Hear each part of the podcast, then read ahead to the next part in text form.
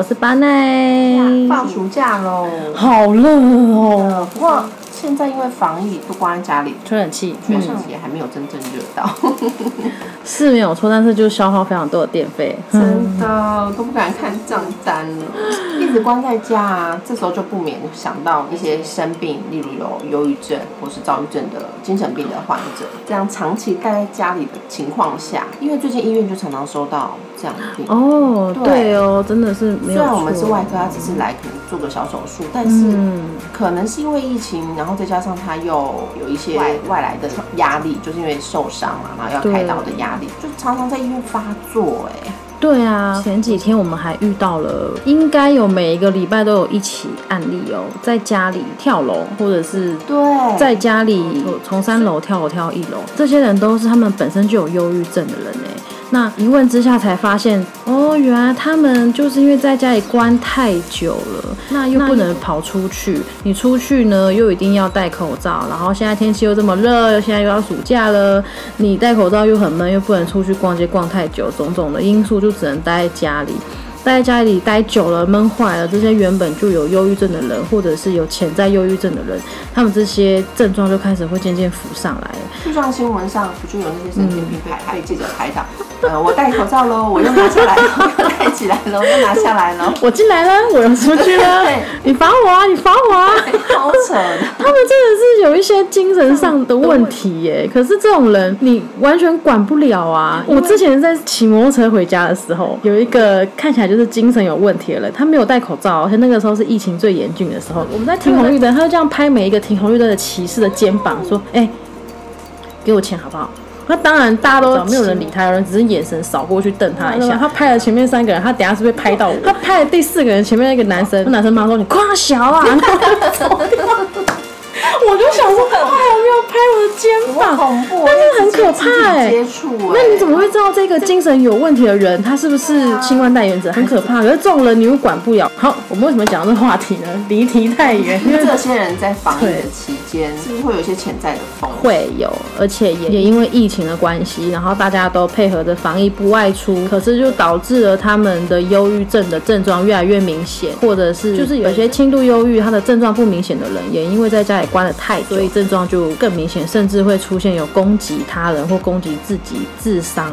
的行为出现。那怎么办？因为防疫势必看起来还是要一段时间的。那这些人，那法律又管不到，那他们有没有什么可以自救的办法？待在家里闷出来忧郁症的这一些症状，其实最大的诱发忧郁症的因子就是压力，很多人都是因为压力太大的忧郁症。现在就很多人都说，忧郁症的人都被关在家里，那怎么办？就是要减轻他的压力呀、那被关在家里又不能跑出去，因为像先前都会说鼓励忧郁症的人走出去、对啊出来，多去户外做运动。但是现在因为防疫，只能在家里，在家里可以做什么？当你如果觉得好像自己情绪已经快不行了，你可以停下来放松。你在家里可以 唱歌啊，或者是大声喊叫，抒发一些心中的压力，或者是你可以写作，做一些可以减轻压力的轻度的有氧运动或是体操。写作是为了要把你心里的烦恼跟你的压力把它写出来，你可以让你身边的朋友或身边的家人看，找出问题，然后解决。那你也可以跟试着在家里跟其他人聊天，或者是现在不是有很多辅导员专线可以打。但这些都要建立在他有病视感、有 insight，他觉得哎自己好像不对劲哦，所以他才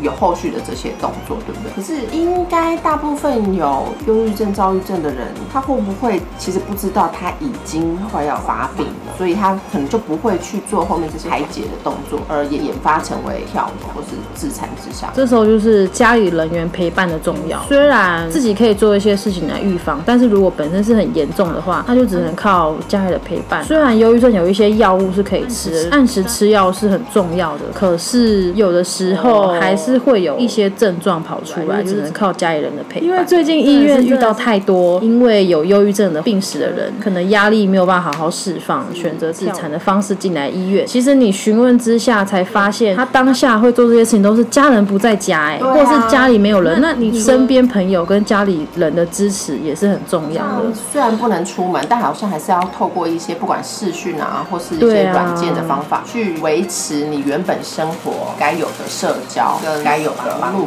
对讲到关了那么久啊，最近不是那个微解封嘛？微解封之夜的第一条新闻就是死亡车祸的发生。没有错，其实我也发现最近医院车祸案例也越来越多了，多骨折的病人越来越多了。对，没错，这是一个暑假的常态，尤其在之前没有防疫的时候。对。暑假年轻人啊，然后出门的频率就变高了。像我们开车在高速公路上，就会看到很多交警他们发想出来的警语，真的是例如什么“你超速爽国库”，是疲劳又驾驶，医院禁止驶，这对是，让人印象深刻、很生动的金鱼。我要分享一个，因为微解封啊，最近呢就有一位年轻的小朋友，大概十八岁酒驾，酒驾骑摩托车自撞安全岛进来，当然就是有一些颅内出血，还有一些肢体上的骨折。因为酒驾，所以刚进来急诊的时候，他的意识没有很清醒，可是他的其他生命征象都非常的好，所以也并没有立即要马上做一些紧急急救插管的处理。那等到他入了重症病房之后呢，他开始慢慢要苏醒，会先有大吼大叫啊，觉得不舒服啊，情绪比较激动，又躁动，又拔出身上所有的管路。那时候是酒还没退，酒还没退，哦对，等到他退了之后呢，你去问他说：“你知道你发生什么事吗？”然后那位弟弟说：“我知道啊，我昨天喝酒。”说：“哦，那你喝酒为什么要骑车呢？因为现在不是解封可以出来了吗？”当下我们就 想说：“什么啊？你们在说什么啊？然后问之下说，那你为什么要喝酒？他说啊，我十八岁办生日趴不能喝酒吗你？看，对啊。当下心里想说，天哪，天解封连生日趴都出来，哎，而对且，车祸就是意外事故伤害，一直以来都是十大死因排名在尤其是车祸是十大死亡之因的第六名，其实算很前面。就是意外死亡这个东西，其实原本不是排名在十名内的，它是一直在往前往前进的，所所以以才推到十名内。对，所以大家才开始对于意外这件事情也比较有重视。其实不论有没有放暑假，车祸的发生率其实都是很高的。那如果今天我们在路上啊，真的目击车祸，那我们可以帮忙做的会是什么？下车，然后帮忙查看伤者的伤势啊，伤势。对但是是不是当下其实是不能碰它？对，当下不能碰它，要保留现场的完整性。对，所以你就可以先拍照，事后再移开移开这些车子，哦这是没有问题的。但是伤者呢伤者就第一件事就是先过去叫他嘛，是意识状况怎么样，清不清楚，动动你的手跟动动你的脚啊，可不可以动？如果都没有问题，那我们可以协助他移到旁边去。但是，假如说这个是摩托车骑士好了，就要先问他脖子能不能自己扭动。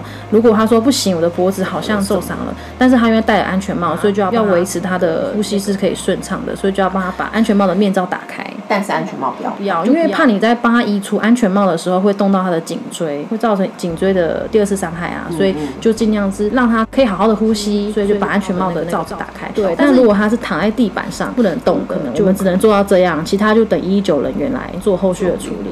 那如果太阳很大，就记得帮他遮一下雨伞。对，讲到太阳这么大，因为微解封，相信后续可能渐渐的就会恢复我们正常的生活。那在暑骑车出去，在那么热的天气，大家一定就很想玩水。没错。所以呢，再来就会发生的就是溺水溺水事件。溺水也是我们国人事故伤害死亡当中的第四名。这么前面，对，它不是十大死因里面的，它是十大死因当中的事故伤害中的第四名。尤其在一到二十四岁那些儿童啊、青少年，会是这在溺水当中是第一名。应该是说，我们可能带孩子啊，或是跟朋友们出去玩的时候，应该要先分辨他是不是溺水，因为其实，在溺水的当下，他根本不会像电视上演的，他可以大声呼救，或是挥手拍打水面。他可能就只是在水面上载浮载沉，然后你看到它的头一直没有办法伸出水面，它就是溺水了。对，那就是溺水，因为它根本已经没有力气呼救了。这时候，如果你是发现溺水者的话，在卫生署的网站上有十字口诀，叫做“叫叫声抛滑”。救溺先自保。你在救别人之前，当然你要先保证自己是安全无虞的。嗯，那叫叫声抛滑就是大声呼救，打电话叫一一九啊、一一零或一一二嘛。声就是拿延伸物，例如长长的竹竿啊、树枝，让溺水者能够够到，就是拿一个东西可以把它拉回来。对对对。抛很简单，就像抛出一些漂浮物，例如救生圈、保丽龙等等，可以让它漂浮在上面的物品。划的话，这个会要看时机，真的比较困难。遇到就是一些大型浮具，见到溺水者的那位人能够划过去，例如船呐、或者是保丽龙，或者是对，或者是保丽龙能够划过去救他的。可这个机会当然就是比较少比较少。嗯，也不是随手可得的。对啊，就是除非你们刚好都在划独木舟的时候它掉下去，他应该有穿救生衣。那应该会这样的几率会发生溺水，真的比较少一点。那在溺水，呃，溺水的形态其实分三大类，它分了湿性、干性及二次溺水。湿性其实就是我们一般很常见的，就是水进到你的肺部，造成缺氧，然后窒息死亡。那后面的比较不常见的就是干性溺水。它的意思是在你可能当下呛到了水，但是没有因此窒息死亡而被救上岸。之后，大家看他好像都没事啦，意识状况也也很好，对。放松警戒了。但是在呛水后二十四到四十八小时之内，会因为你呛水时候的惊吓跟少许的水进到了你的喉头的刺激，所以你的喉头会一直呈现痉挛的状态，然后最后呼吸道因此窘迫而窒息。它会在一个干燥的环境下，就是你被救上岸的环境下，但是渐渐死。那二次溺水的意思就是，嗯、这比较发生在小朋友的状态，就是他有少量的水进到了他的肺里面，大部分啊，在七十二小时之后，他的肺因为发炎，然后气体交换困难造成的窒息。而死亡的实际的案例就是有一个美国四岁的小朋友，他游完泳回家之后，他就表示说他觉得很累啊，然后有一些呕吐跟腹泻的情况。嗯那这个状况当然不会直接联想到他是溺溺水了，或是有呛到。嗯那所以家长就很放心的以为他可能只是肠胃炎，可能是喝到一些不干净的水。没错。然后一周之后，小朋友猝死了，在一周哎、哦，很久。对，所以医生就怀疑他是二次溺水引起的，就是他可能在游泳的过程呛有呛到，但是被人家救起来了。他是一个溺水获救者，哦他不是整个游泳过程都安全无恙的，哦所以回家在一星期之后死亡。嗯这就是他的水进了肺部引发的呼吸窘迫，而导致窒息死亡。那这些其实都有症状可以看的，例如像刚刚说到他的恶心呕吐，对，然后喘不过气、呼吸费力，或是不停的咳嗽，因为他的肺部里面有有异点水对水就是对。对肺部来讲就是异物。然后或者是他因为肺里面有水，气体交换困难，嗯。所以会渐渐的显得嗜睡、倦怠，血中氧气已经在渐渐下降。这样的情况其实就需要赶快救。我大概之前有听过几个案例，新闻很常播报，在夏天的时候带小朋友出去玩，因为海边底下会有一些藻类，他们就会释出一些呃，海边会很多悬浮液，那或是一些悬浮的虫虫。常常有一些在夏天呢去海边玩水，但是他回到家的时候，大概第二天开始就是会有一些感冒症状，咳嗽、打喷嚏、流鼻水、有痰，痰是黄黄的或是黄绿色的。像这些东西，常常医生在听听诊就会听得出来，哦，你的那个痰音很重，你感冒了，就会诊断说上呼吸道发炎，嗯。然后就会开一些上呼吸道发炎的药给他，还有加点类固醇。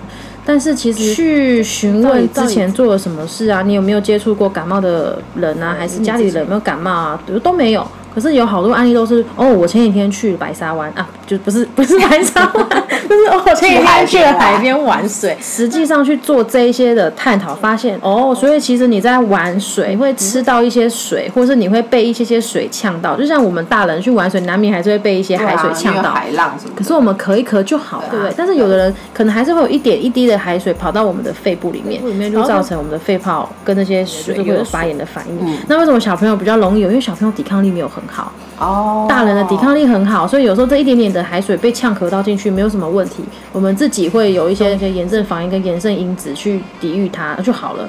但是小朋友不会，小朋友就会变成很容易变成肺炎，很像感冒引发肺炎。但是这个时候。老人家就会说啊，就改一供啊，谁对，因为真的很难区分。对啊，就是说小孩一直去海边在着然后凉，对，吹海对风，或者是你海边玩完就上车开冷气。对。所以有时候很难区分，一般只要不变成重症，去去一般诊所当做一般感冒、上呼吸道症状治疗，其实就可以了。其实有什么症状，真的还是去医院对啊看一下比较保险。对啊，讲到发炎、发烧啊，这时候就会想到中暑。你看，因为防疫期间，我们常常叫 Uber Eats 啊，或是庞达帮我们送餐。外送人员在正中午的时候，还要戴着安全帽，还要戴着口罩，然后骑摩托车，还要穿一些可能防晒衣，然后帮我们跑遍大街小巷。送餐，嗯，看到他们那个样子。都会觉得热了，更何况他们自己一定是是闷在里面的感觉。这种就是很容易中暑啊，因为它又高热，又一直流汗、狂冒汗，在高度脱水的情况下，还有可能引发热热衰竭。热衰竭其实是一个蛮可怕的嗯症状，它可能不会发烧，所以你不觉得你生病了。然后，但是这时候严重一点，你的血压可能慢慢在下降，因为你水分散失太多。对，但是你可能不自觉，只觉得呃因为太热头重重的，有点想睡觉。嗯，到这时候都还没发现的话，你就会引发到后面的横纹肌溶解，就是你会发现你的小便竟然变成可乐尿了，可乐的颜色。嗯，那个时候住院就是成为必然的事情，而且可能这个是一两天就能够矫正回来的对问题。你看暑假真的是也是很忙，要注意很多很多大大小小的危机。你看在关在家里，不是这些然后忧郁症，出去也出去就又意外发生。哼，好了，那我们以后到底还要出门吗？不用出门了。不行啊，我们要出门，因为我们要上回答班。了吧？对，好了，就是告诉大家，暑假也不能掉以轻心啊，就该工作的要工作，然后该注意身体健康的还是要保持身体健康哦。好，那就今天就到这边，拜拜。拜拜。